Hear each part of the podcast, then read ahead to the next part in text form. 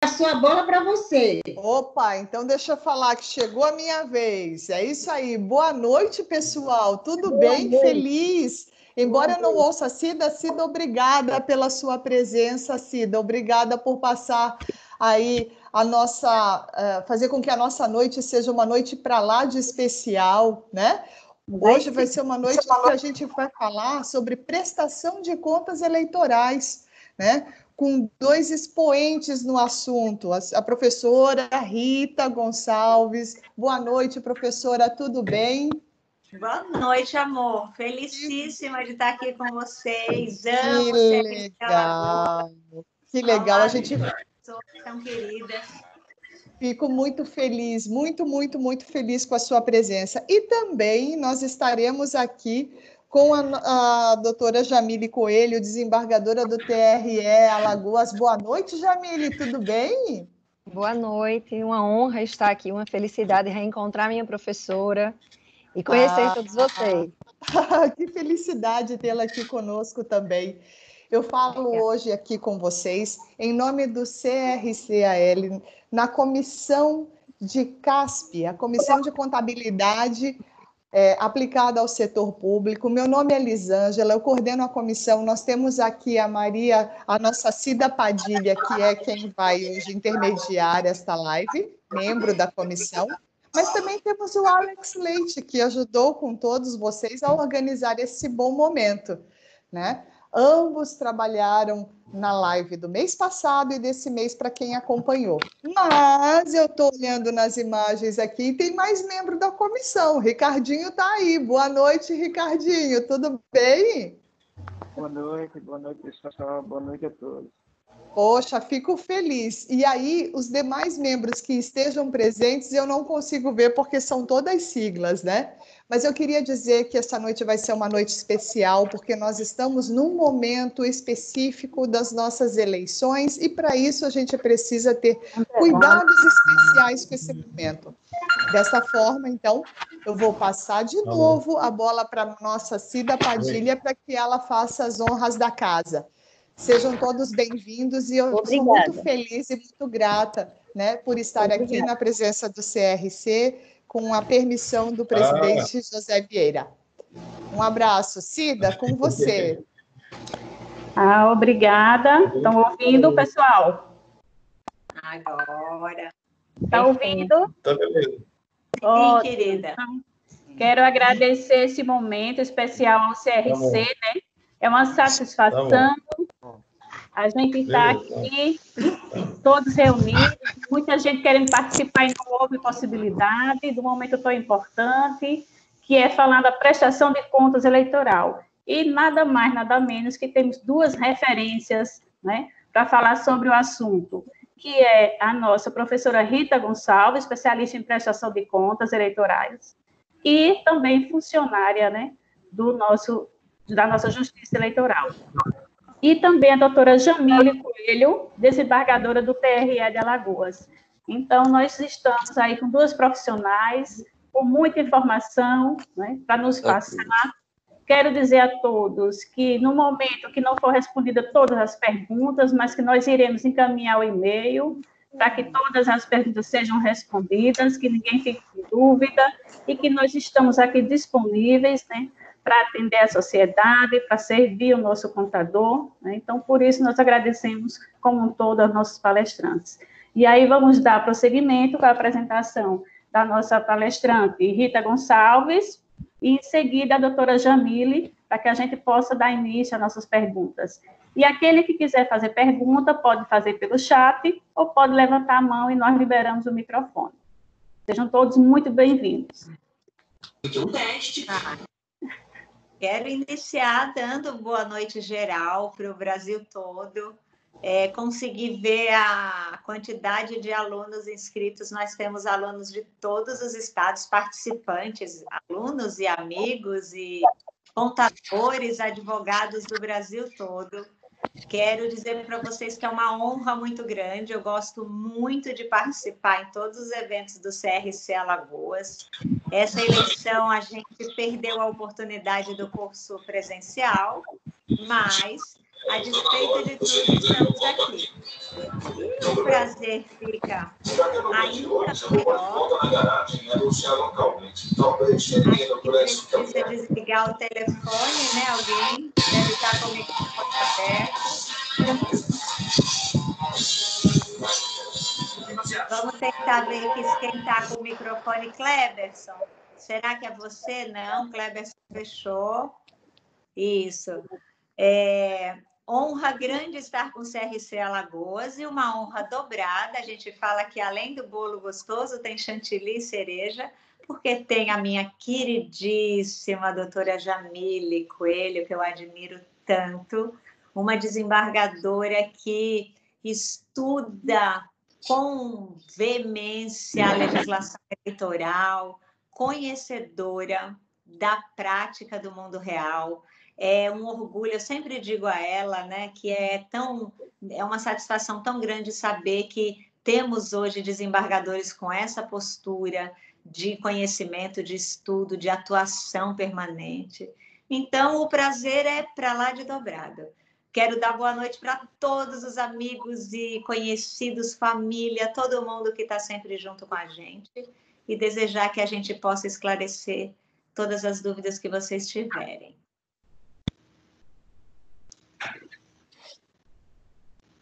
Jamile? Alô? Boa noite. Boa noite. Boa noite a todos e a todas. É uma satisfação enorme estar aqui. É a primeira vez que eu estou junto com o CRC de Alagoas. Um orgulho também muito grande, né? O Conselho Regional de Contabilidade do meu estado. Uma, uma honra e uma felicidade de reencontrar minha professora, a craque aí em prestação de contas, é, realmente eu milito na área do direito eleitoral já tem um tempinho, então a gente a, tenta aliar o estudo com a vida real, né? Porque quase nunca o que acontece na vida está descrito nos livros tal como se apresenta, sempre tem um porém, um porquê. Então, uma satisfação muito grande, eu espero atender a expectativa de vocês. Estou vendo aqui gente de todos os estados da federação, e, realmente estou muito feliz, espero que a nossa noite seja bem proveitosa, agradecendo desde já o convite do CRC e da comissão CASP e da minha professora Rita, que fez esse, essa intermediação para a gente estar aqui hoje à noite. Linda, prazer. Que bom, né? Então, graças a Deus, estamos todos felizes, né? Um momento único Estava falando sobre prestação de contas, nosso estado de Alagoas, e para outros estados também. Tem muita gente que está conosco, que é de outro estado. Então, é muito bom. E agora vamos dar início né, às nossas, aos nossos questionamentos, às nossas dúvidas. E aquele que quiser se pronunciar, levanta a mãozinha, está no, no ela, e aí a gente habilita o microfone. E no momento eu vou pedir a todos que desliguem o microfone para melhorar a nossa, a nossa fala, tá ok? Agradeço a todos. Doutora Jamília, vamos começar? Vamos sim, as ordens. Quais os impactos da emenda constitucional 107 de 2020 nas contas eleitorais? Uma legislação Esse... recente, né? Isso, foi uma emenda constitucional que veio alterar partes da 9.504 de 97, que é a lei das eleições, e o principal impacto é que ela adiou as prestações de contas. Ela adiou quase todos os atos referentes à eleição, exceto os que já tinham transcorrido, como domicílio eleitoral, é, a questão da filiação partidária, desincompatibilização de seis ou quatro meses. Mas o que na data de promulgação dela não tinha transcorrido, ela adiou mais ou menos em 42 dias. Então, qual é o impacto principal para a contabilidade e para o jurídico, para os candidatos prestadores de contas? As, as prestações de contas, elas poderão hoje ser entregues até o dia 15 de novembro, então o conjunto de prestações de contas dos partidos e dos candidatos, das coligações né, majoritárias, para majoritária, já que a gente não vai ter coligação proporcional esse ano, é, é a eleição teste, a gente costuma dizer que você testa no vereador para ver se vai dar certo no, na Câmara, né, no Congresso Nacional. Então a gente vai ver, e numa situação diante da pandemia, essas datas elas foram postergadas até o dia 15 de novembro, essa, 15 de dezembro, perdão, é um mês depois do primeiro turno, tanto do primeiro quanto do segundo turno, elas deverão ser entregues até 15 de dezembro. Elas têm o prazo até o dia 12 de fevereiro para ser, serem julgadas. O que a gente vê é que os candidatos serão é, diplomados e assumirão sem ter suas contas julgadas. E, e é o que, o que vem a ser até bom, porque vai dar uma possibilidade maior do, dos TRS, na verdade, são as zonas eleitorais né, responsáveis pela análise das contas nesse pleito, analisar com mais calma, principalmente aquela dos eleitos, porque antes era aquela correria para analisar até o dia da diplomação as contas, primeiramente dos eleitos e depois dos não eleitos. E o único prazo que a gente tem, fora o 15 de, de dezembro e o 12 de fevereiro, é que o prazo do 30A, que é exatamente aquela ação que, que se ajuiza após verificada alguma irregularidade, o abuso de poder econômico, alguma irregularidade na, nas contas do candidato, ele foi para o dia 1 de março, e os, os, outros prazos que teremos para apresentação das prestações de contas parciais, a gente ainda não tem conhecimento, porque o TSE está em recesso até, acho que até amanhã, dia 31, ele volta dia, dia 1 volta dia 3, e aí será estudada uma nova, uma nova resolução para todos os prazos, na verdade, de todos os calendários eleitorais, todo o calendário eleitoral, mas a gente sabe que as datas ficarão em torno de, de serão adiadas em torno de 42 dias. E uma data importante, que é para a gente não confundir, que ainda não é realmente a de prestação de contas, é o dia 27 de outubro, ou seja, exatamente um mês após o início da propaganda, o início da propaganda na internet, o início da propaganda com adesivos, não é o início da propaganda de rádio e televisão, mas essa, essa data é apenas para a apresentação do relatório de, de recebimento de, de fundo de de fundo partidário, de fundo eleitoral, né, o Fundo Especial de Financiamento de Campanha, o famoso FEFEC, ou Fundão, é, a, a nome para apelidos e nomes para esse para todos os gostos, para esse valor, e das doações recebidas. É, então, é, na verdade, esses prazos, é excelente essa informação, porque todo mundo tem que se atentar, ter bastante cuidado, porque caso esqueça um deles, já inviabiliza qualquer situação do partido ou do próprio candidato, né? E, professora Rita, vamos lá, vamos dar continuidade agora com a professora Rita, depois nós voltamos ou com a doutora Jamile. Professora Rita, e quais os cuidados que os candidatos devem ter agora, nesse momento que antecede as campanhas? Há algo que já possa ser feito nessa fase agora para o candidato iniciar sua campanha com tranquilidade? Algo que o contador, algo que o, o jurídico possa já conscientizar o candidato, o partido, tomar os certos cuidados, né? certa atenção, para que não tenha problema na sua prestação de contas, na sua eleição, exatamente também. Sim, Cida.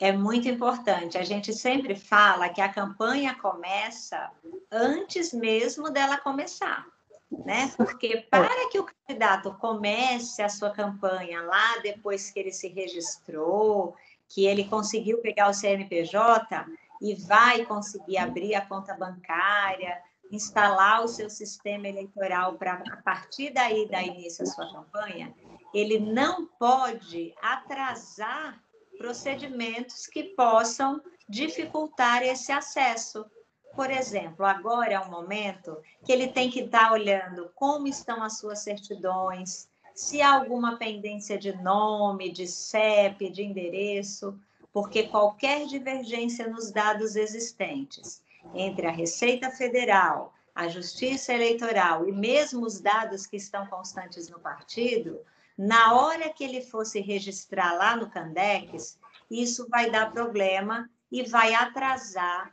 a emissão do CNPJ. Sem CNPJ, ele não consegue abrir a conta bancária. Sem a conta bancária, ele não consegue iniciar a campanha.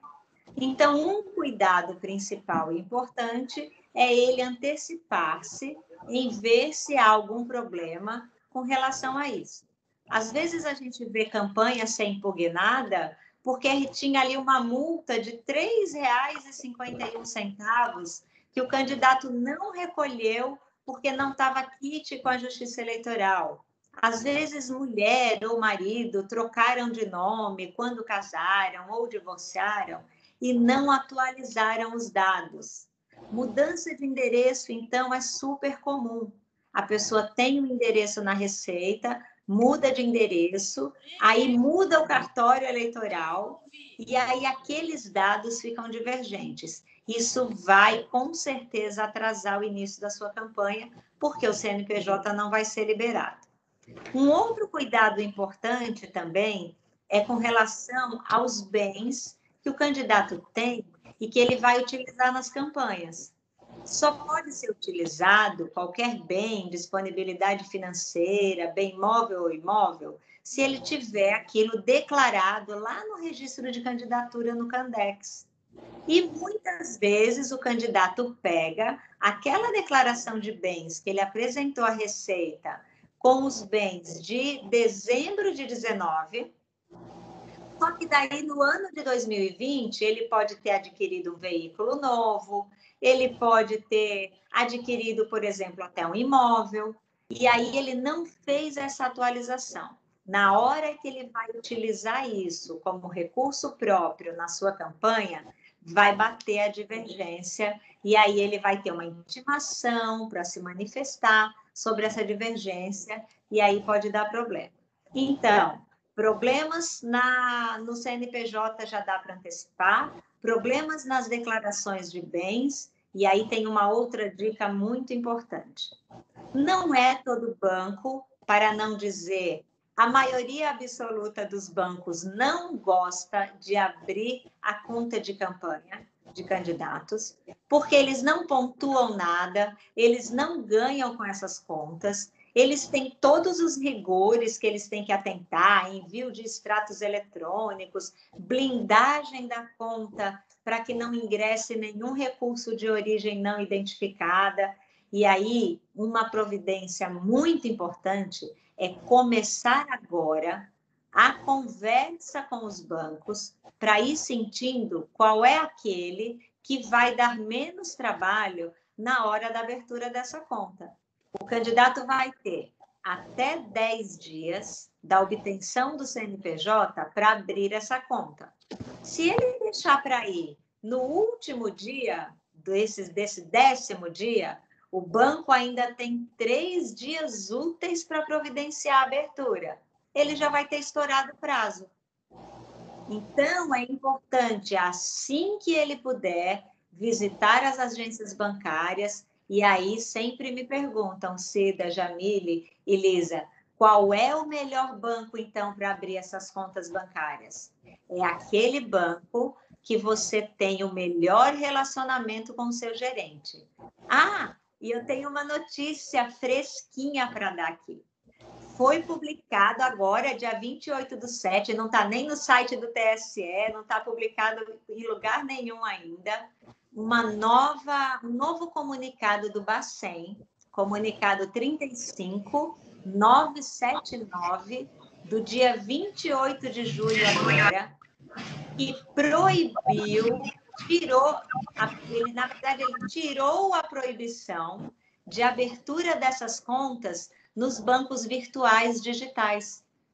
Até o dia 28 de julho agora, havia a proibição na carta circular do Bacen anterior, que era 35551 de 20, não podia abrir nem em correspondentes bancários, nem em bancos virtuais.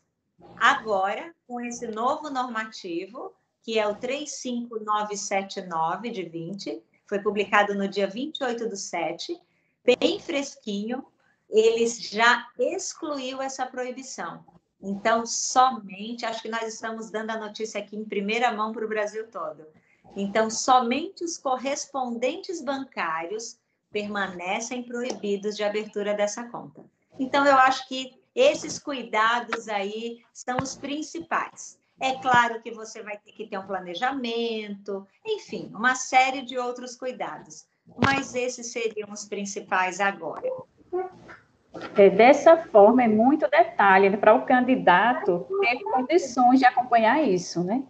O que a gente, o que eu visualizo é que tem que ter um profissional do lado desse candidato que tenha essa condição de fazer essa análise, de verificar, de junto do contador, de junto do advogado, para que tenha condições de dar assistência ao candidato e que tudo isso não torne um problema na sua candidatura, né? É muito detalhe realmente, né? E às vezes a gente não está fora do mundo, né, do, da prestação de contas eleitoral e não vê e não sabe que tanta peculiaridade existente, né? Mas realmente é muita coisa. Então, diante disso aí, professora, a gente vai agora passar, vamos fazer um trocadilho entre Jamile e a professora Rita, né? E agora a gente vai com a doutora Jamile. Doutora Jamile? Pois não. Vamos lá. É possível ter algum tipo de arrecadação desse período de, de pré-campanha? Eu estava vendo uma conversa de, uma, de outra colega e falaram, e o candidato ligou assim para ela: Ah, senhora, mas eu quero ver a possibilidade de já arrecadar. Eu já quero ver uma forma de começar a arrecadar e começar a gastar, né? E ela foi explicar que não era dessa forma, tinha que ter alguns pré-requisitos anteriores. Aí, com base nisso, a senhora pode falar alguma coisa sobre arrecadação no, neste período de pré-candidatura? Posso sim. Antes de falar dessa arrecadação, eu vou te, vou te vou endossar o que você falou, Cida, que é em relação à organização.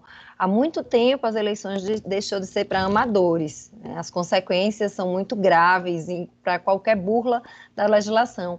Então é muito importante o candidato e que tenha condições de, de de se lançar nesse pleito, que ele tenha realmente uma assessoria jurídica, é muito importante, porque mesmo que ele perca, ele pode ficar sem a quitação eleitoral, como disse a, própria professora Rita, ele pode ter problemas aí para tirar passaporte, para passar em, né, para assumir concurso público, para assumir é, algum cargo público, para ter financiamento junto ao ente público. Então, assim, a eleição ela tem que ser levada a sério.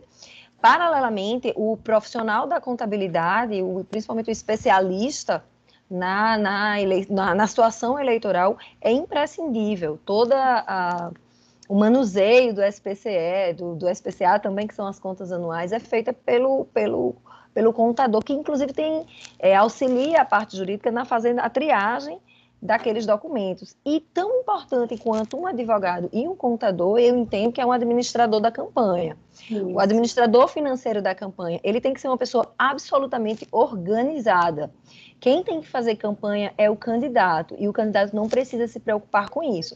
Eu só queria complementar isso, isso que você falou, porque a gente vê muito candidato aperreado, como diz aqui em Alagoas, é, mas ele tem que delegar isso para uma pessoa da mais absoluta confiança dele e uma pessoa que seja organizada, porque toda documentação ela tem que ser, é, tem que ser levada né, ao sistema que o, que o TSE disponibiliza. Em relação à possibilidade de arrecadar, tem sim, tem uma possibilidade de arrecadar o candidato, é a chamada vaquinha eleitoral ou crowdfunding, que é o nome mais bonito. É, infelizmente, a gente não tem essa cultura aqui no país. Na verdade, a gente vê que o eleitor que fica esperando o benefício do candidato, que, o, que, o que é errado, logicamente, e os candidatos sabem disso, mas desde que, é, desde as eleições de 2016, quando houve a intervenção do STF numa ação direta de inconstitucionalidade para proibir a doação de pessoa jurídica, o financiamento de campanha ficou um pouco mais difícil. Então, houve uma opção legislativa para o financiamento público de campanha, então por isso que a gente tem a possibilidade de utilização do fundo partidário e do Fundo Especial de Financiamento de Campanha, o tal FEFEC, o, o financiamento da própria pessoa, que hoje está limitado ao valor do gasto de campanha, do, do valor que é estipulado como limite de, de, gasto de campanha, até porque seria muito injusto se eu tivesse mais dinheiro, 10% da minha, da minha renda, ou menos dinheiro, 10% da minha renda, já, já criaria uma desigualdade entre os players da, na eleição. Então, a gente tem hoje esse teto de gastos do teto, a gente tem o teto do teto, né? A gente tem um percentual do teto, mas os candidatos eles podem começar a arrecadar realmente através do crowdfunding ou vaquinha e através de empresas que se habilitam perante o Tribunal Superior Eleitoral para fazer esse tipo de, de operação. Mas ele só pode gastar, como disse a professora Rita, depois que ele tiver CNPJ aí e conta bancária. Então, essa é a única forma do, do candidato arrecadar antes, ou se o partido for organizado, tiver feito caixa do fundo partidário. Tô certa, doutora Rita, se puder complementar alguma coisa, se eu esqueci. Você é sempre perfeita. Perfeita.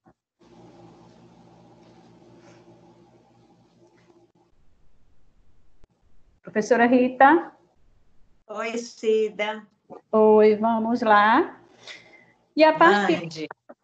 e a partir de quando o partido pode começar a gastar com as campanhas?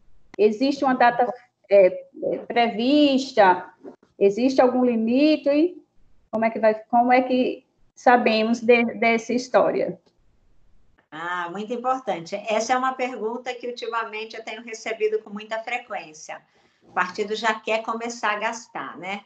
Então, o partido só vai poder realizar qualquer gasto para a campanha desde que ele tenha a sua convenção realizada e ele tenha aberto a tão famosa conta de campanha do partido. Enquanto ele não tiver essa conta bancária aberta a conta doações para campanha, que é uma conta obrigatória, tanto para partido quanto para candidatos, e tiver realizado a sua convenção, ele não vai poder é, participar da eleição fazendo nenhum gasto para os seus candidatos. Ele estar anotado na Justiça Eleitoral, é claro, é condição sine qua non. Mas o mais importante sempre é ele respeitar as convenções. O que a gente tem visto é que alguns partidos caem no equívoco de achar que já abriu a conta de campanha, já começou a repassar recursos lá daquela conta, outros recursos da, da vida ordinária dele, contribuição de filiados que ele recebe, ele já faz o repasse desse dinheiro para a conta doação de campanha e acha que já pode gastar. Enquanto não tiver realizado a convenção, ele não pode, de fato, realizar nenhum gasto. Ah, muito interessante. Muitas vezes a gente está fora né, do mundo e aí as pessoas dizem, ah, convenção política, convenção de candidato X, candidato Y, mas não sabe a importância que tem a convenção na, no desenrolar da política, no desenrolar do candidato, né? Daquele que está prestes. Ela é um marco, né? Ela é Ela... um marco muito importante. Isso, muito interessante. E, doutora Jamile, é esse aqui acho que dá para as duas, né? Conversarem, responderem a respeito de quais são as maiores dificuldades que vocês consideram que os candidatos vão enfrentar com relação às finanças das campanhas. Eu acredito que essa aí é um pouco Acho que cada um tem um ponto de vista, né? Cada um acredita que o candidato vai ter uma dificuldade ou no financeiro, ou em administrar, ou de como arrecadar, né? Eu queria que vocês duas pudessem falar a opinião de vocês com relação a esse ponto. Posso começar? Para a gente ficar nesse, nesse bate-bola. É. Olhe, é, gastar dinheiro é uma coisa fácil, mas é difícil gastar dinheiro nas coisas certas. É, a gente tem restrições na legislação, mesmo porque, e principalmente porque ela está mais rígida, o, o, o sistema ele consegue ler tudo, conectar todas as informações, desde a circularização, né, as, as pessoas jurídicas que, que prestaram serviço aos, aos candidatos você tem que ter, como eu falei, uma verdadeira, uma, uma situação muito organizada com o seu administrador financeiro. E apesar de a gente falar num volume de 2 bilhões, 2 bilhões de reais, 2 bilhões de reais que deveriam ser utilizados, por exemplo, na Covid, eu entendo que não, eu entendo que os 2 bilhões de reais ele serve para financiar a democracia, ele não financia o candidato, ele financia a democracia, já que a gente optou, e a gente, eu digo, sociedade civil, aplaudida pelo Ministério Público e sob o, o comando do STF, que a doação de pessoa jurídica é, é, é, vedada, é ilegal, sem antes a gente ter a cultura da doação de pessoa física, isso é, é, é bem importante. Quando a gente pega esse universo de 2 bilhões e divide por é, centenas de milhares de candidaturas, porque nós temos 5.600, quase 5.600 municípios no Brasil, é, e aí você tem é, o, o, uma vez e meia isso, a possibilidade de ter candidaturas a vereador, pelo menos dois candidatos a, a, a, prefeito, né, ao cargo do executivo. Então, assim, eu entendo que uma das dificuldades é a falta de dinheiro mesmo. E principalmente nessa situação de pandemia, é, e que as pessoas que poderiam eventualmente contribuir, muitas delas perderam as, os seus empregos, né? Perderam as suas fontes de renda. Então, é, aliado à situação de que o, a falta de dinheiro das pessoas em geral, de que 2 bilhões parece muito dinheiro, mas quando você divide pela quantidade de candidatos, não é tanto dinheiro assim.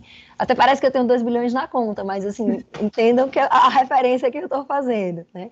Você tem que ser extremamente organizado. É uma eleição que a gente não sabe como vai ser, exatamente por causa das condições sanitárias, né? Os, hoje eu acredito que seja muito em rede social e, e as redes sociais ela exige um, um marketing próprio, né? uma situação diferente do, do, do que a gente estava acostumado.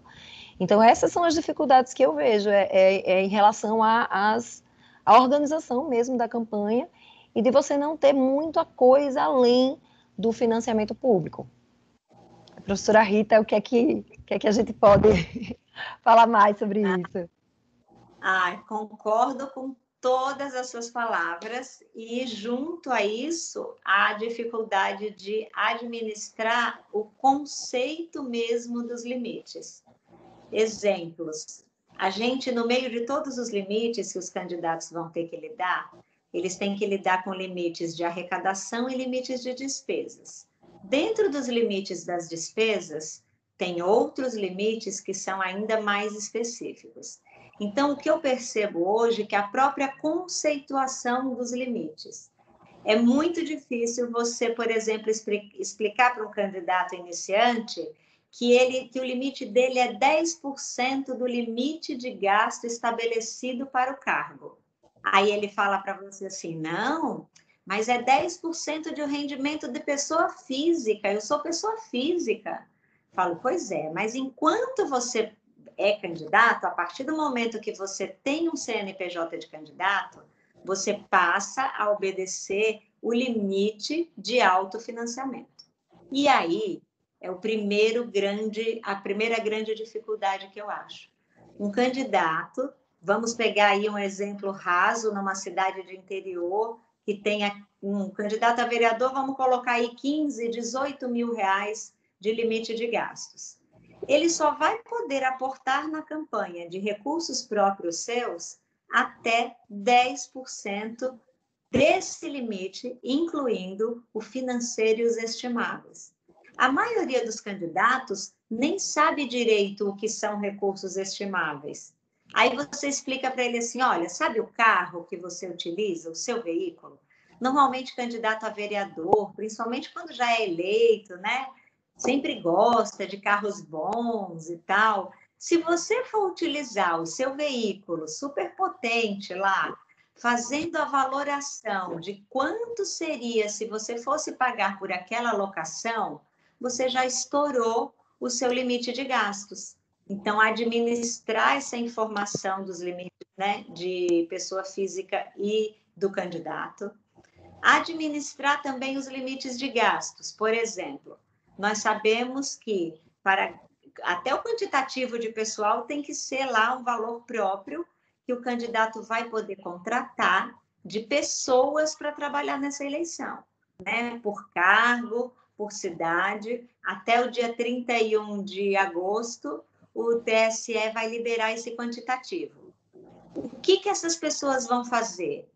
Agora existem relatórios de atividade, de hora, de pagamento, de justificativa de preço. Embasar tudo isso é muito difícil, é um desafio para o candidato. Saber como que os limites de utilização do combustível, como é que isso funciona, as despesas proibidas, há despesas que são pessoais né, do candidato, como a a manutenção e o combustível, a alimentação, hospedagem do candidato, nada disso pode utilizar recursos das campanhas. É, fora tudo isso ainda, administrar sistemas. Essas serão as primeiras eleições com PJE a nível municipal, né? Em nível municipal, todos os juízos estarão trabalhando com PJE integrado ao SPCE. Então, administrar essas dificuldades no planejamento, eu ainda acho que é a maior dificuldade. Encontrar profissionais capacitados e atualizados a todo momento, por exemplo, há dois dias atrás, o profissional pode ter assessorado dando uma informação que era proibido abrir contas bancárias em bancos virtuais. De dois dias para cá, olha, agora já é permitido.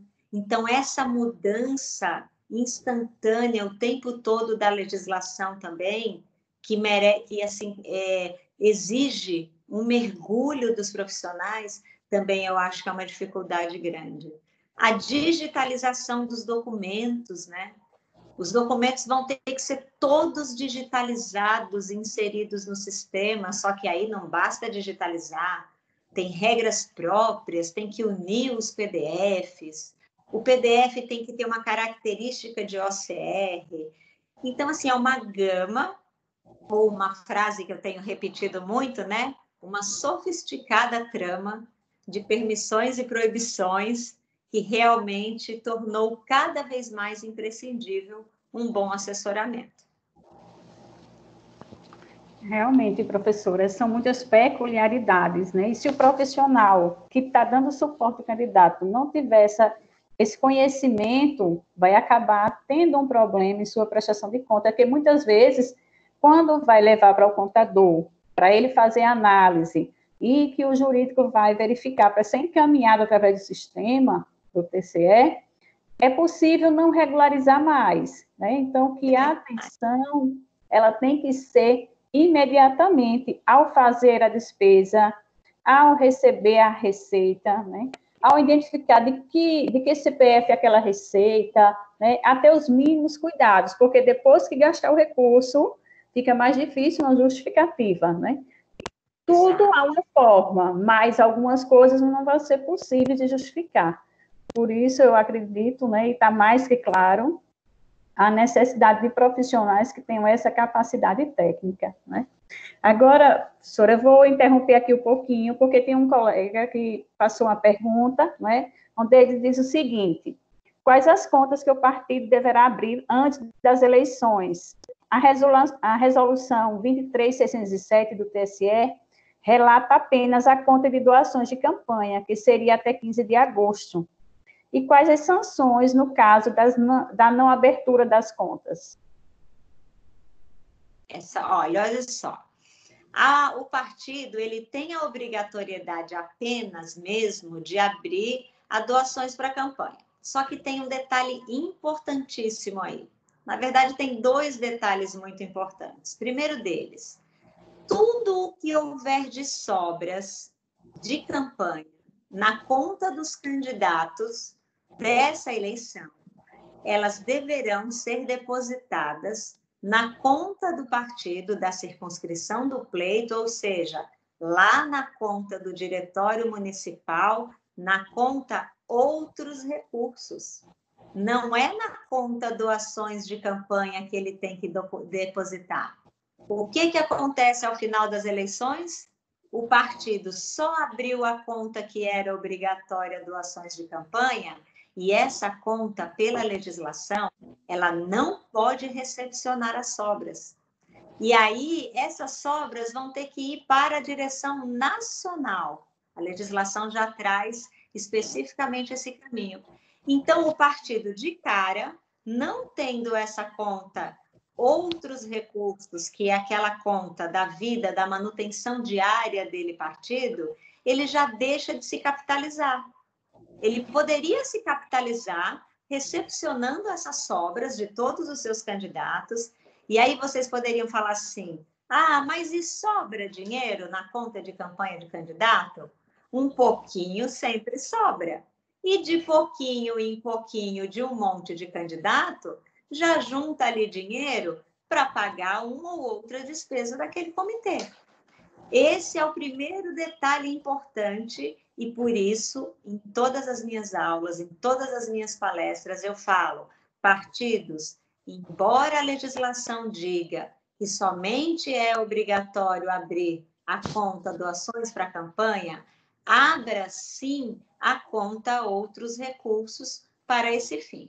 Outra coisa, O partido daqui para frente, todo mundo está vendo a legislação se apertar cada vez mais. O cerco está se fechando. Tiveram aí os CNPJ suspensos, depois suspendeu-se a suspensão, foi pedido um prazo para essa nova resolução que vai sair para definir o rito, o processo próprio para suspender, claro que garantindo todo o contraditório, exercício da ampla defesa, mas se isso não for regularizado, vai suspender e isso vai comprometer candidaturas lá na frente, sem dúvida. E aí a gente fala de uma outra necessidade, a gente está falando de uma eleição com fundos públicos. Fundos públicos, tanto do fundo partidário quanto do FEFEC. Se o partido não tiver essas duas contas abertas, ele não vai poder receber os recursos. E ainda, se ele receber recurso do fundo partidário, ele torna-se obrigado a abrir a conta que entre nós alunos nós apelidamos carinhosamente que é a conta batom, que é a conta dos programas de formação feminina, de formação política. Então imagine com todas as exigências agora dos percentuais, do repasse feminino, o candidato com uma única conta aberta de doações para a campanha. Se ele tiver contribuição de filiados para receber, ele vai receber em que conta? Porque ele não pode receber na doações de campanha. Então, a legislação, do meu ponto de vista, o legislador deu aí uma escorregada quando exigiu a obrigatoriedade apenas para doações de campanha. Você falou que o colega perguntou também as consequências da não abertura dessa conta. Sim. Desaprovação de contas. Podemos olhar aí, nós temos inúmeros julgados e a jurisprudência tem caminhado a passos largos, né, para moralizar essa questão da movimentação financeira dos partidos. Então, é importante sim que essas contas sejam abertas. Então, para a resolução de todo e qualquer problema, que se abram todas as contas de imediato, porque o recurso que chegar já vai ter sua destinação correta e vai ser possível fazer a sua aplicação. Né? Exato. Agora, outra pergunta, professora. É, um participante nosso, é o Antônio Vanderlei. Os veículos que irão os veículos que irão participar de carreatas durante a campanha devem estar inscritos como veículos cedidos para a campanha? Não necessariamente. Não necessariamente. Se de fato o veículo que está lá registrado como cedido para a campanha for participar da carreata, ele vai entrar naquele rol da litragem dos 10 litros por veículo na carreata. O que esse artigo quer dizer é o seguinte, que todo mundo se confunde, né? Como é que é essa história agora? Todos os carros, se eu tiver 200 carros numa carreata, eu vou ter que colocar 10 litros para cada um? Não é isso. A legislação quis dizer o seguinte: antes, como é que acontecia? Você ia analisar uma prestação de contas e você tinha ali notas fiscais, despesas com combustíveis, para para inúmeros, uma frota de veículos. E quando você via a quantidade de veículos cedidos ou locados, registrados na prestação de contas, só se eles dessem a volta ao mundo para usar todo aquele combustível que estava ali lançado. O que a legislação fez agora? Olha, nós vamos aceitar como regular o combustível que apareça na prestação de contas, desde que ele esteja abastecendo veículos cedidos, veículos locados e, se for acontecer abastecimento de carros em carreatas, você poderá abastecer até 10 litros por veículo, desde que esse evento esteja documentado lá no SPCE. O SPCE está lindo, ele já vai trazer lá bonitinho nos eventos para você colocar, se é de carreata, já vai abrir o campinho para você colocar litragem, a placa do veículo que estiver participando. Não quer dizer que você vai ter que abastecer todos os veículos. Quer dizer que se aparecer uma nota fiscal de abastecimento de veículo, no corpo dessa nota fiscal tem que estar documentado que veículo foi esse abastecido. Então, ou ele é um veículo cedido, ou ele é um veículo locado, ou é um veículo de carreata. E nesse caso tem o um limite de 10 litros. Agora, tem uma informação ultra mega importante aí. Não pode haver despesa de combustível com o veículo que o candidato utiliza como seu na campanha. O veículo do próprio candidato não pode usar recursos da campanha para pagar nem, a, nem a, a, o abastecimento, nem a manutenção. Era muito comum em eleições passadas os veículos serem praticamente transformados dos candidatos com veículo de campanha. Era um verdadeiro upgrade lá dos martelinhos de ouro da vida. Não pode mais.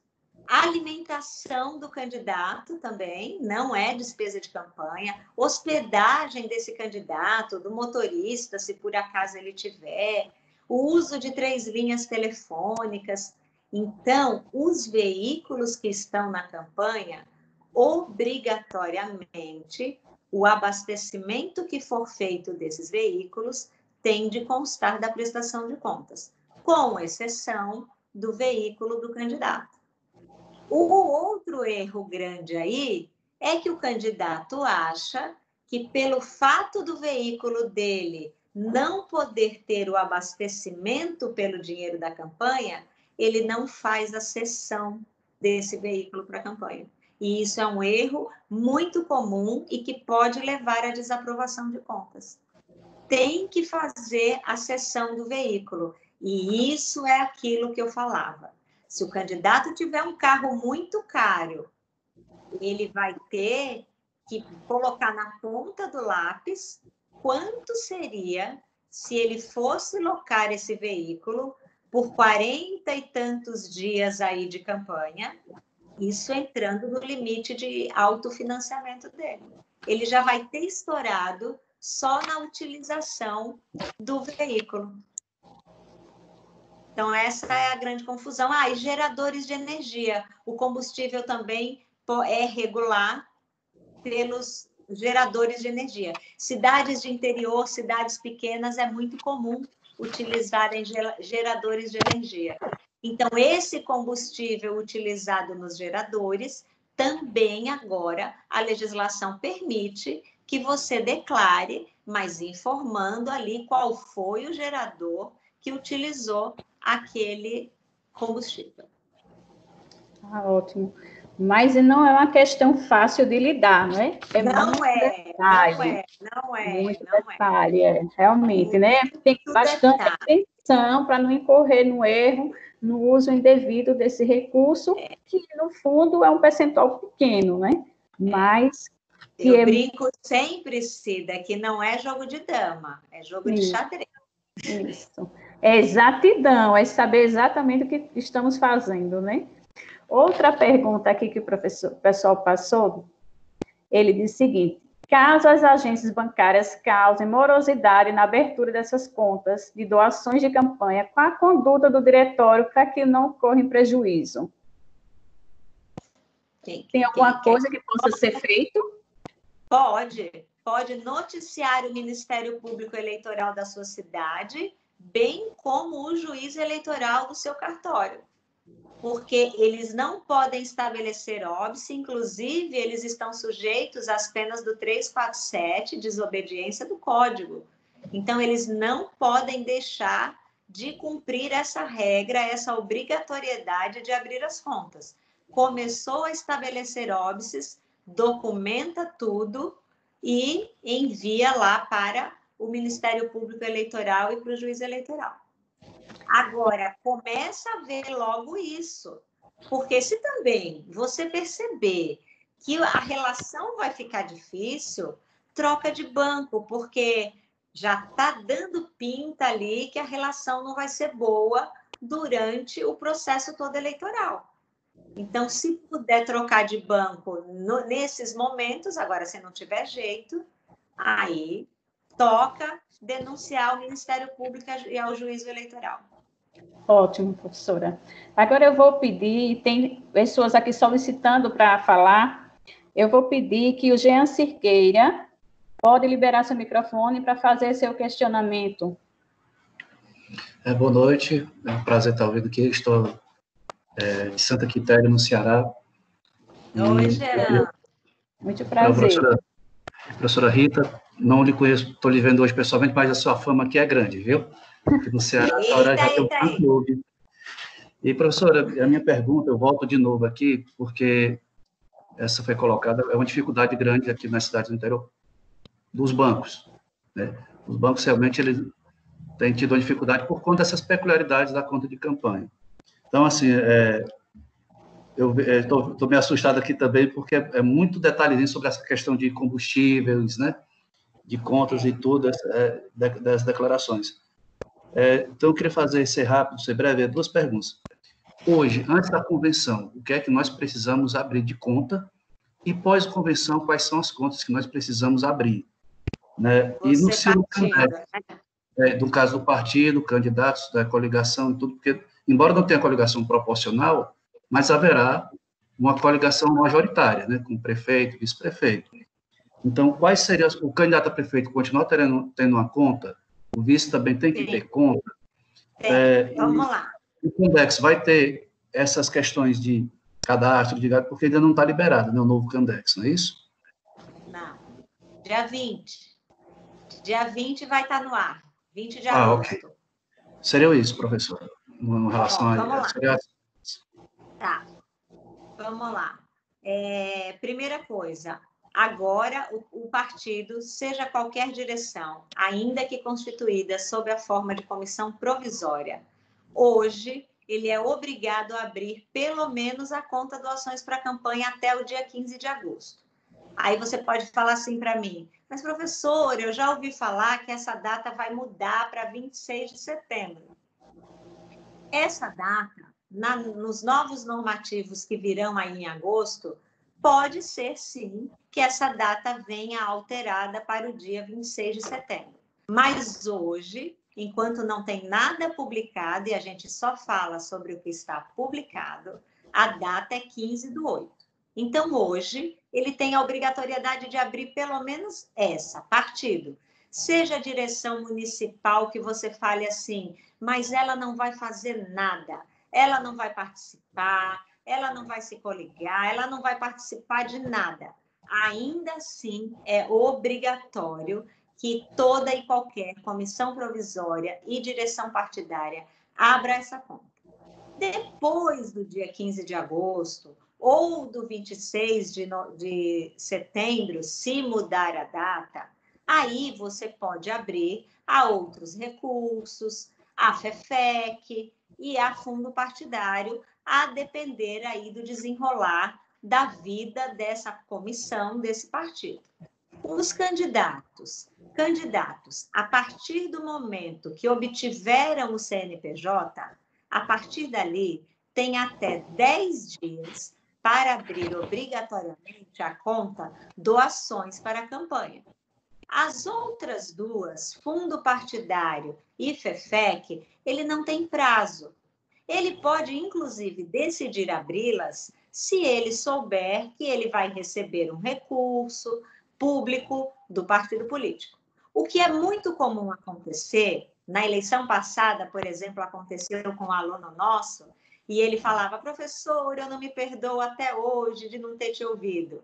Faltavam quatro dias para acabar a campanha. O partido entrou em contato com ele, que tinha um valor, um valor significativo de FEFEC, que ia repassar para ele, que seria, naquele momento, decisivo até para ele dar uma reviravolta na campanha dele mas ele não conseguiu abrir a conta, faltando ali três, quatro dias para encerrar a eleição. Então, qual é a orientação no sentido preventivo? Essas contas de campanha, pelo comunicado do Bacen, não pode ter nenhuma cobrança de taxa, de tarifa de manutenção. Só aquelas taxas de serviços, DOC, TED, cheque, extrato, cartão, tudo isso eles podem cobrar, mas eles não podem cobrar taxa de manutenção. Por segurança, rigor, e aí a gente até brinca, né? E é até auspicioso. Você deixa as três contas abertas, né? Na hora que vier o dinheirinho, você já tem ali uma graninha para você, a conta bancária para receber sua grana. Outra coisa, esses fundos públicos não vêm só do partido. Outro candidato pode doar para você fundo público se você tiver na mesma coligação que ele. E às vezes, estrategicamente, em alguns posicionamentos de campanha de publicidade estratégica, o candidato doa para outro, às vezes para fazer ali um evento, alguma coisa que ele precise aditivar aquela parceria. Sem a conta aberta dos fundos públicos, você não vai participar de forma plena. Você vai estar sempre ali com uma prerrogativa a menos. Se não incide taxas, se você não vai ter problema nenhum com elas, e aí vai só um alerta, uma super dica. Não divulguem os números das contas para qualquer pessoa. A administração do número dessas contas tem que ser criteriosa, rigorosa. Porque nós já vimos, eu sempre falo isso, meus alunos estão cansados de me ouvir falar isso. É muito comum adversários, concorrentes que sabem que as contas estão bagunçadas, às vezes mão de obra que trabalhava numa campanha, sai da campanha, vai trabalhar em outra, passa as fragilidades para outra, para os outros grupos, e aí depositam recursos de forma equivocada na campanha. A campanha está bagunçada, acabam gastando recurso sem sequer saber de onde vieram, e aí sim a pessoa acaba tendo problema. Então, recomendo, por precaução e por ser até auspicioso, que você tenha suas três contas abertas, a recepção de bastante recurso. Mas tem que ter cuidado realmente com todas elas. E o partido abre agora até 15 de agosto, ou quando e se alterar a data para 26 de setembro, abre a obrigatória e depois pode abrir as demais. Há outros recursos, é interessante que ele abra antes do final das campanhas, para ele se capitalizar. Pense aí, ó, qualquer 50 reais que entra, você já paga uma faxina do comitê. Qualquer dinheirinho que o, que o partido receba. Vocês sempre falam que o partido não tem dinheiro para pagar contador e advogado. Se recepcionarem as pontinhas de sobra, já vai dar para negociar ali alguma coisa. É isso. Muito, muito obrigado, professor. Ótimo, professor. Nada. Ótimo, professora, obrigada. E, pessoal, eu vou, a gente vai, daqui a pouquinho a gente abre para mais perguntas, tem mais dois colegas, três colegas aguardando, daqui a pouquinho a gente abre para as perguntas. Com relação é, a, o que foi colocando no chat, nós vamos responder também, se não der tempo agora, mas nós retornaremos com a resposta. Eu vou pedir agora Oi. Me perdoe interrompê-la. Eu não estou conseguindo localizar o chat aqui na, na página aqui da, da, da transmissão. Não está conseguindo? Não, vê o chat. Eu vou pedir para um colega nosso entrar, no, entrar e falar com você agora, pode ser? Pode ser, obrigado. Pronto. Ele já está ouvindo, já vai entrar em contato com você. Obrigada aí. É, eu também não consigo ver o chat. Ok. Então, vai colocando aí. Eu vou pedir para. Eu também não consigo. tem, logo depois, logo depois, só para complementar aqui, ó, logo depois da mãozinha, tem três, dois tracinhos, é só clicar em cima dele que aparece. Isso, no meio da tela. No meio da tela. Isso. É nas opções que ficam no meio, da direita para a esquerda, é o terceiro quadradinho. É para a direita. Para a direita, antes, antes do número antes do, do, telefone, antes do telefonezinho do telefone, vermelho. Isso. É, entre a mãozinha e os É diferente o formato Isso. para quem Não, tá aqui para mim não está aparecendo essa opção, e não. para quem está com a, o site. É porque às vezes quando você não aparece. É porque dependendo, se for, for direto no site ou se tiver baixado o aplicativo, ele aparece um pouquinho diferente. Mas se localizar, geralmente ele fica no. Entre a mãozinha e, e as pessoas participantes.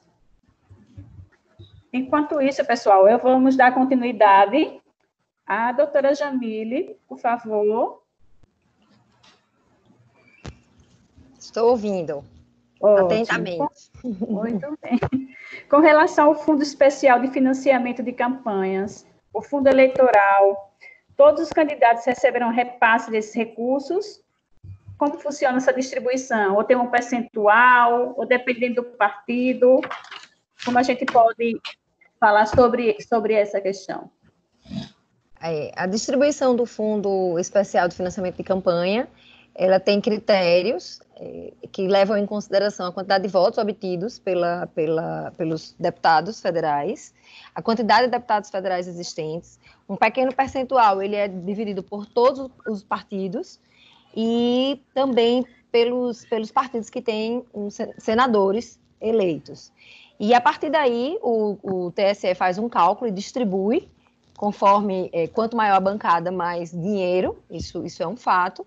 E ao distribuir para o partido, o partido, a Executiva Nacional vai determinar critérios de distribuição e vai mandar, é, eles, esses critérios serão registrados no, no, no, nos tribunais e ele vai mandar é, de acordo com aqueles critérios. Se eles, esses critérios forem aprovados, vai para o partido, mas a partir do momento que entra no partido, isso é uma decisão interna corpora e a legislação não, não alcançou essa, essa, essa situação, é, é, decorre da autonomia partidária, e aí o partido vai ver para quem ele vai mandar. Muitos candidatos apostam em, é, muitos partidos apostam em candidatos que já detêm mandato, muitos é, partidos apostam nas novidades. É, o, o, que ele tem que obrigatoriamente observar é a destinação de 30% no mínimo para as candidaturas femininas.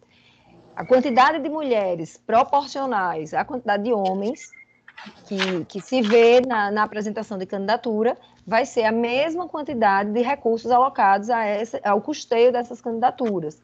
Isso foi uma vitória das, das mulheres foi uma vitória das mulheres, inclusive é, no, no, Supremo Tribunal Federal, porque a legislação não previa dessa maneira, previa um mínimo de 5% e um máximo de 15% para o custeio das candidaturas femininas, e também com uma ação direta de inconstitucionalidade, se conseguiu que o, o, custeio das campanhas das mulheres seja proporcional àquela quantidade de mulheres apresentadas no pleito. Então, se é o mínimo de 30% da cota de gênero, e se 30% é mulher, o valor gasto pelo partido na campanha, e aí se soma o fundo partidário com o, com o fundo eleitoral, ele tem que ser proporcional a esses 30%. Se se apresentarem 40% de candidatura e 60% de 40% de candidatura do gênero feminino, 60% de, de candidatura do gênero masculino, o custeio também tem que ser proporcional, então 40% para para essa para a candidatura feminina. Não é uma garantia que todos os candidatos vão receber dinheiro do fundo partidário ou do fundo especial de campanha. Isso é uma decisão do partido. É, cabe aos candidatos correrem atrás dos, dos líderes partidários para pegar a sua fatia, mas a legislação não interfere nessa, nessa decisão. Vocês conseguiram me ver? Parece que eu caí. Foi um ganho, né? Caiu, professora. De modo geral. Foi um ganho. Porque Caiu, mas já voltou, professora. Eu não estou vendo a professora Rita. Também não. Também não. Só o a gente está ali ouvindo, não? Aí, voltei. É. Ui. Voltou. Oh, então, é, doutora Jamile. Sim. Foi, foi um ganho, sem dúvida. Foi um ganho, né? Essa, essa questão é, e, eu faço também parte, eu presido a comissão é, feminina de, institucional de participação das mulheres. É uma, uma determinação do, do TSE, todos os TREs criaram e eu presido essa comissão, porque apesar de as mulheres serem metade da população e metade do eleitorado, no último levantamento, no último é, é, cadastro de eleitores, a gente bateu 79 milhões de eleitoras Apesar disso, a gente não tem essa representação no Congresso Nacional. Né? As câmaras dos deputados contêm apenas 15% de suas vagas ocupadas por mulheres. Então, é uma política legislativa, é uma política do Judiciário, do Tribunal, tentar equiparar isso para que efetivamente seja uma democracia representativa.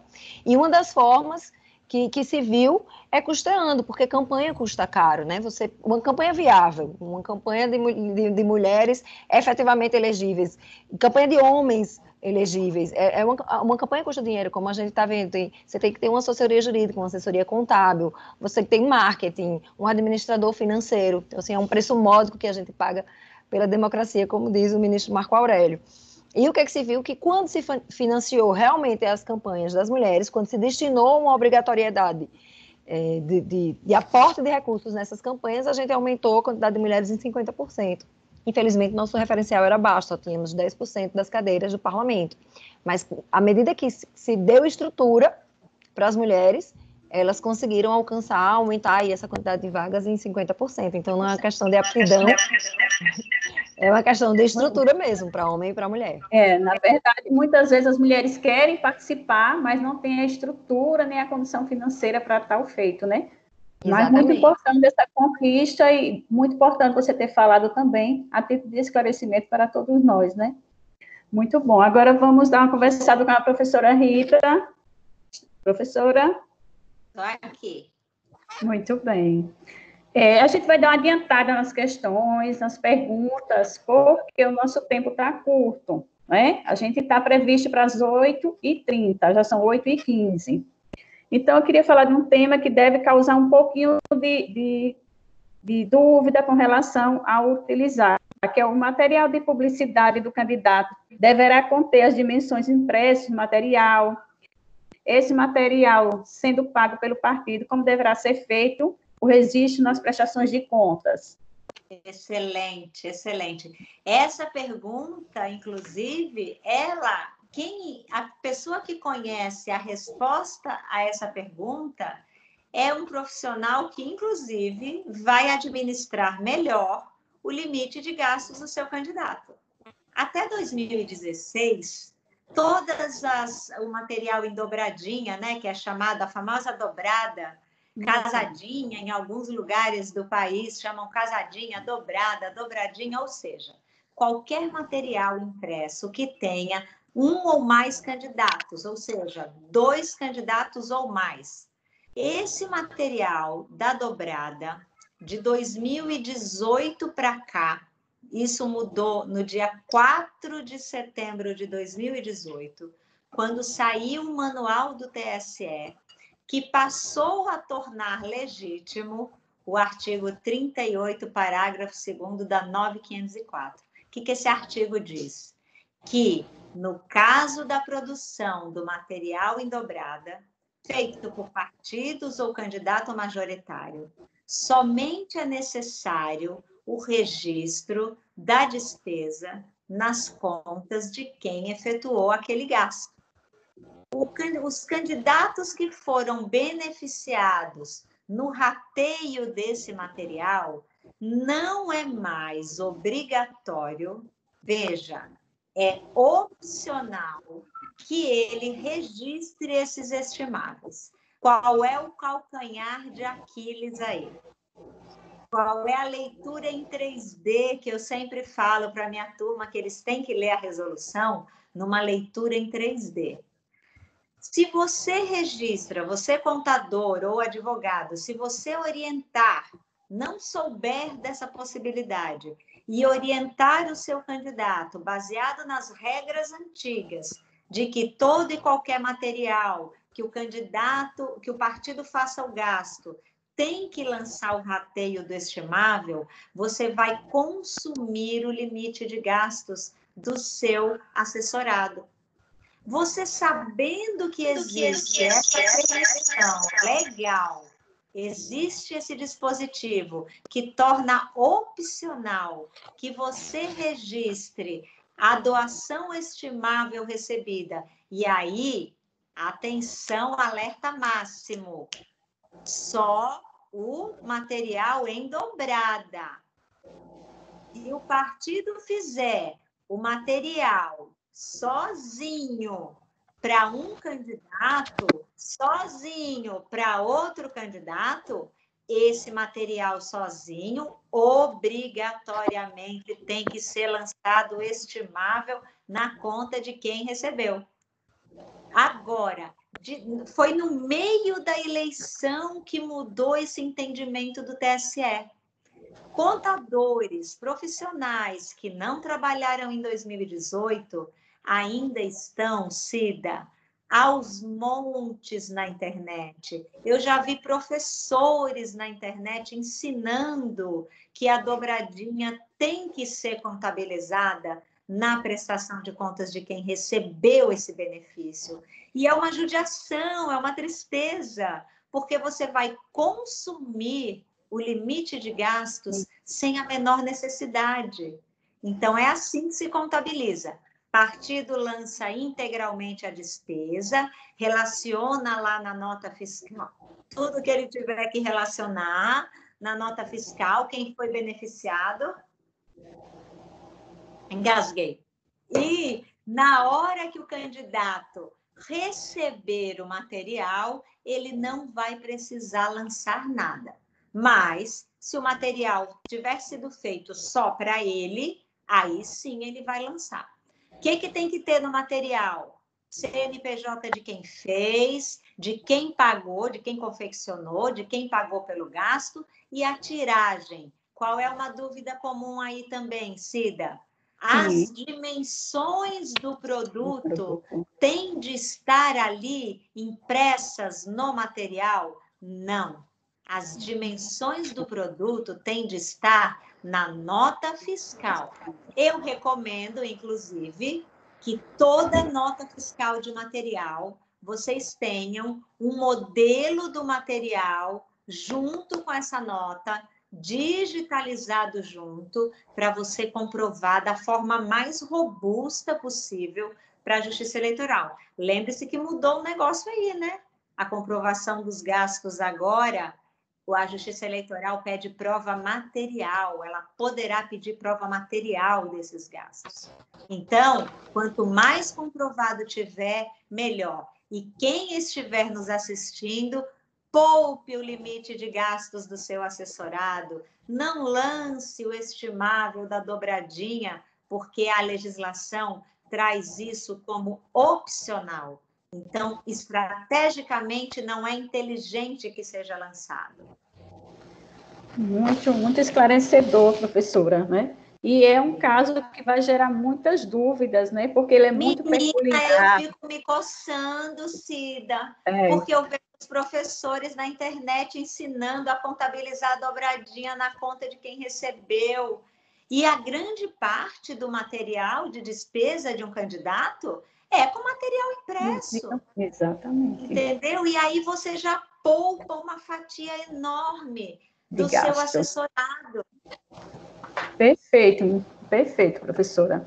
Agora, com base no horário que nós estamos passando um pouquinho, vou pedir para a doutora Jamile, né, fazer uma das últimas, da, responder das últimas perguntas nossas, para a gente fazer um fechamento, né? Professora também, Rita, tem uma surpresa para todos que estão presentes na live, né? Então, doutora Jamile. Sim, estou por aqui. Muito bem. Caso não, não haja julgamento das contas dos eleitos antes da diplomação e da posse, teremos prejuízo na lisura do pleito? Eu acredito que não, pelo contrário, como a gente falou no comecinho dessa, dessa live, dessa webinar, eu nem sei como é que chama, aqui, dessa videoconferência, né? São tantas plataformas.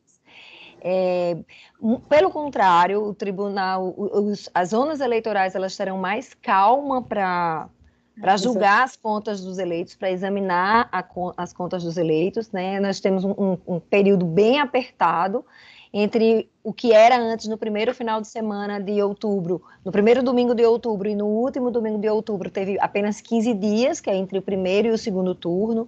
Nos lugares que houver segundo turno, é, as prestações de contas de campanha de primeiro turno e segundo turno, elas serão entregues até o dia 15 de dezembro.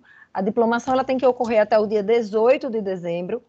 É, se eventualmente, por conta da, das condições sanitárias, houver a necessidade de adiamento mais uma vez em determinados municípios, que isso é uma previsão que a emenda constitucional traz, esse pleito não poderá ultrapassar o dia 27 de dezembro, então, para que não haja, em hipótese nenhuma, um dia de prorrogação de mandato dos atuais eleitos. Já se falou até em, em juízes assumir isso, mas isso não, não prospera, isso é inconstitucional. Então, é, os, eu não, não, não acho que, que traga prejuízo nenhum, em hipótese nenhuma.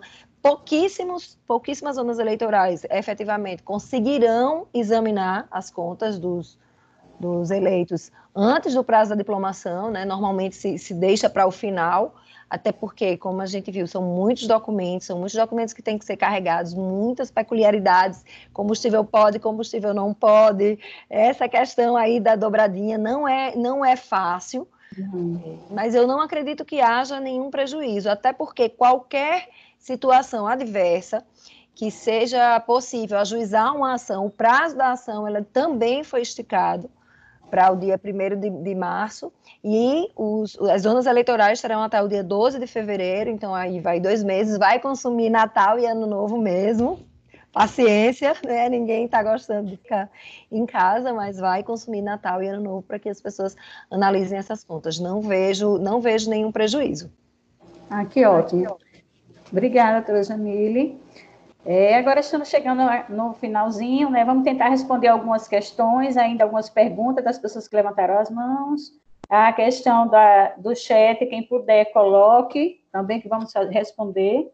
Agora eu vou pedir um pouco, a, é, antes do encerramento, vou convidar a nossa, a nossa vice-presidente Maria José, que ela faz, ela está presente no evento, para que ela possa dar sua contribuição, falar sobre o evento.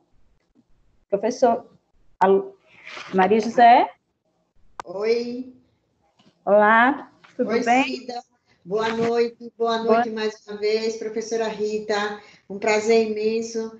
É, doutora Jamile, nossa coordenadora Lisa, como sempre, e sua equipe, trazendo boas novas para nós, deixando sua marca nessa gestão, com essa coordenação de CASP, em nome do nosso presidente Vieira e em meu nome, que estou como vice-presidente de desenvolvimento profissional aqui do Conselho de Alagoas, eu quero só agradecer imensamente a vocês, a palestra excelente, trazendo conhecimento para a gente, muita gente que não sabia, e cada vez mais é, tentando se aperfeiçoar nessa é, contabilidade pública, principalmente agora na época eleitoral.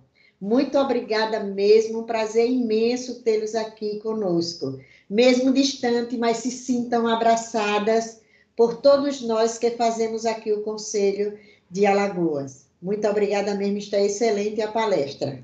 Pode continuar, Rita, é, Cida, com as perguntas para responder, que todo mundo está aí ansioso, levantando as mãozinhas que eu estou vendo aqui, para saber mais notícias. Fiquem à vontade, muito obrigada mesmo.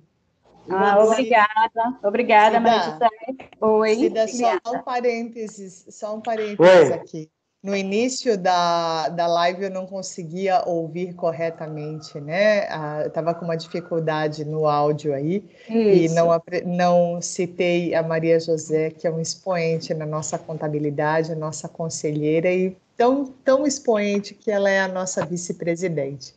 Muito obrigada por sua presença, Maria José.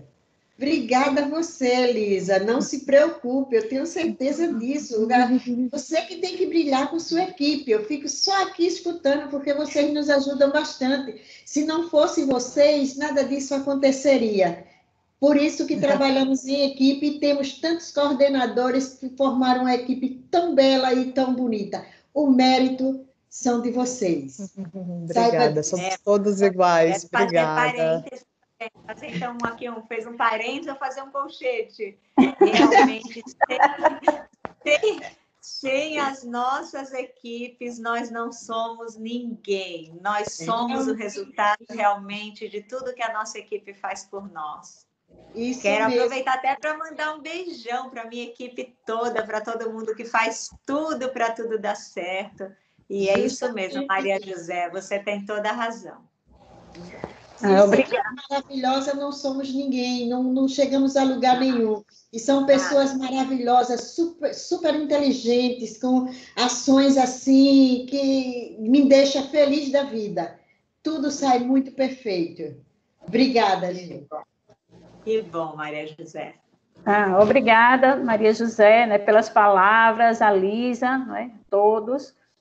Agradecer ao Alex também, que ele, junto comigo, desenvolve esse trabalho na comissão de CASP, onde a nossa intenção é levar o conhecimento sobre prestação de contas né, eleitoral, já que é um momento específico e necessário para os nossos dias, né? Muito obrigada por tudo.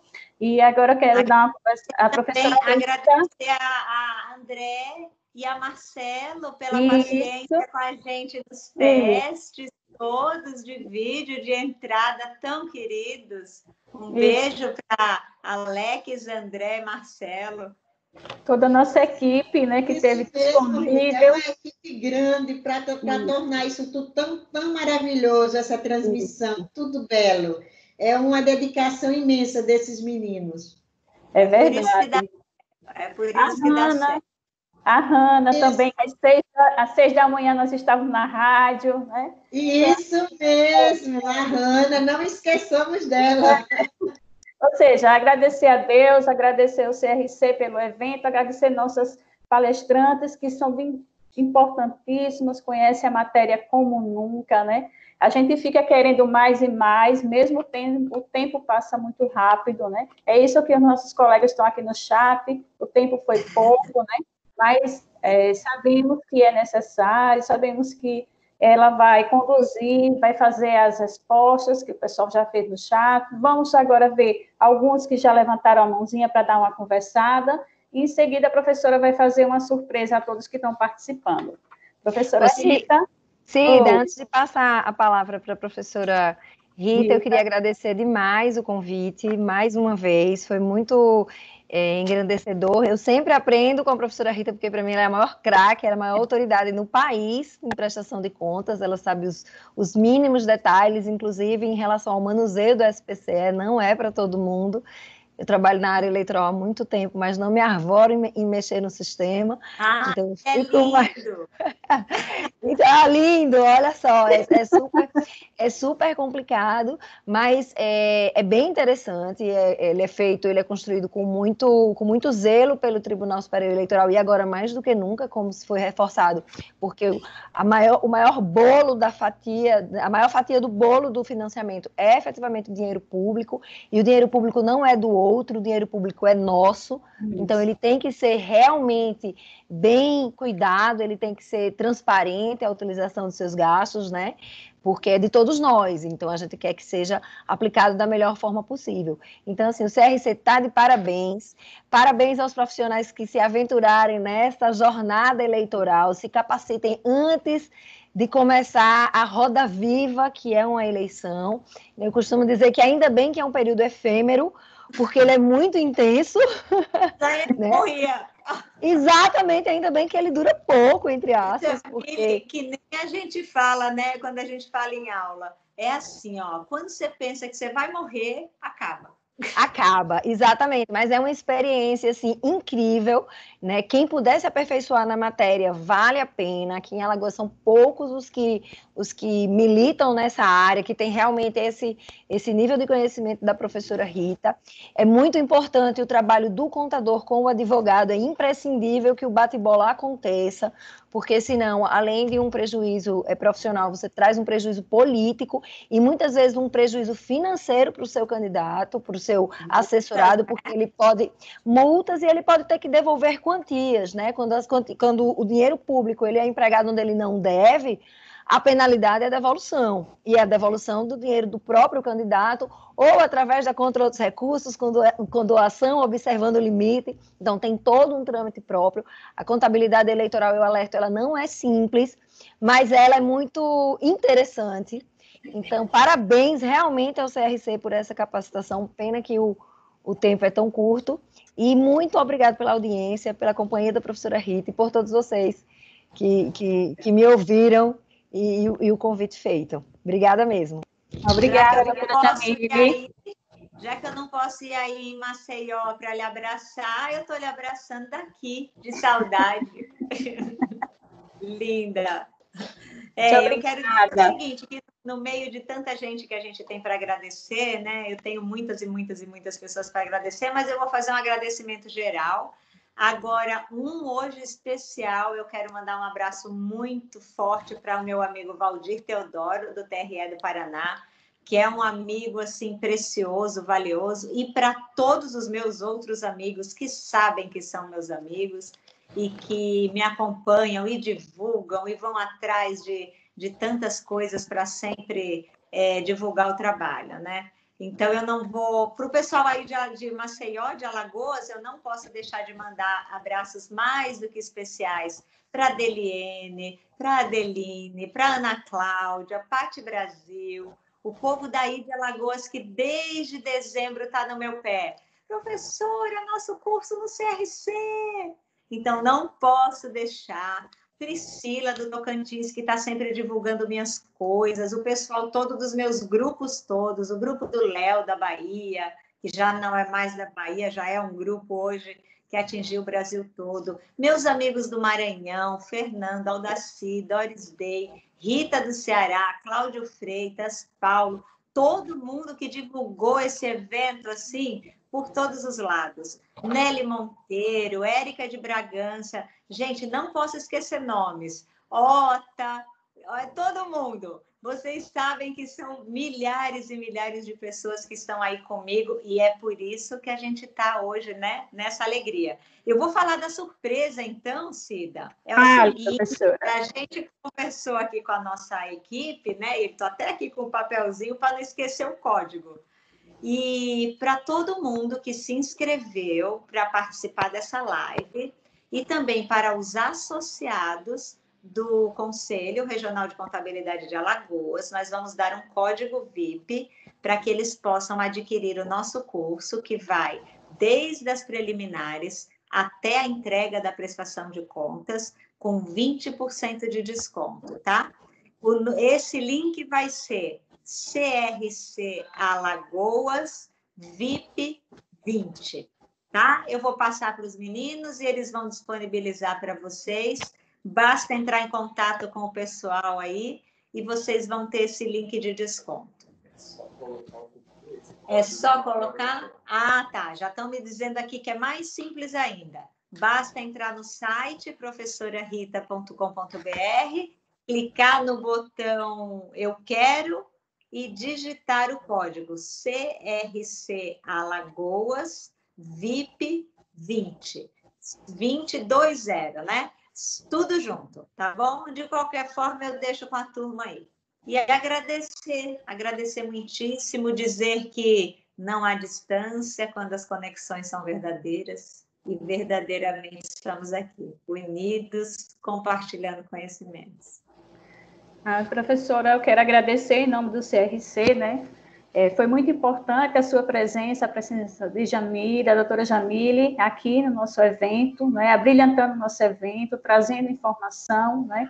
Queremos dizer também que, infelizmente, a gente não pôde atender a todas as perguntas do chat, nem liberar para todos falarem, né, mas que vamos estar respondendo tudo que foi colocado no chat, vamos disponibilizar. Vamos disponibilizar a nossa live no YouTube do CRC, então amanhã vai estar disponível. Aí coloquei o contato da professora, o e-mail, para vocês encaminharem. Tá? E eu quero agradecer a todos, foi um prazer estar aqui fazendo esse evento, né? E trazendo informação para todos nós. Professora, pode falar. Lisa, quer falar alguma coisa?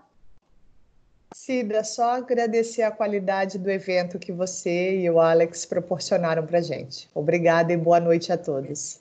Obrigada. Um abraço, beijo.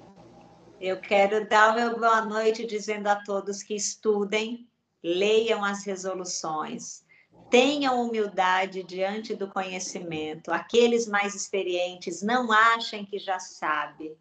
Aqueles novatos não achem que uma leitura bastará mergulhem fundo, não leiam a resolução em frases, Prestação de contas não é a matéria das contas e dos números. Prestação de contas é a matéria das palavras. Leiam as resoluções com dedicação, com afinco. No canal do YouTube meu, o canal do YouTube é Rita Gonçalves, tem 400 vídeos grátis lá, com explicações da matéria inteira você pode estudar. Tem podcast, Rita Gonçalves também, professora Rita. Pode ir no carro, ouvindo Spotify, chega em casa, troca ideia com a esposa, com o marido. É, agradeço a todas as esposas que têm paciência com seus maridos, que ficam horas e horas e horas me ouvindo. Eu já falei para eles que depois que passar a eleição, o percentual feminino é outro, hein? Durante a eleição, o percentual feminino é 30% para as mulheres e 70% para os homens. De todos os recursos que eles ganharem com os grandes contratos, eles vão gastar 70% com as mulheres deles e 30% para eles. Esse é nosso acordo. Então, mulheres, deixem seus maridos estudarem bastante com os meus vídeos. Vai dar tudo certo, vocês vão brilhar. Ai, que bom. Que bom. Obrigada, Cida. Você é uma querida, Cida. Obrigada. Obrigada. Espero Alex, todo mundo, Andrezinho, que já é meu amigo de longa data aí, conheci Marcelo. Beijão, gente. Obrigada, esperamos ser em outra oportunidade. Com fé em Deus. É sim. Com fé em Deus. A gente vai ter outra sim. A gente vai Isso, dar um jeito. Isso. Bom trabalho, bons trabalhos, não é?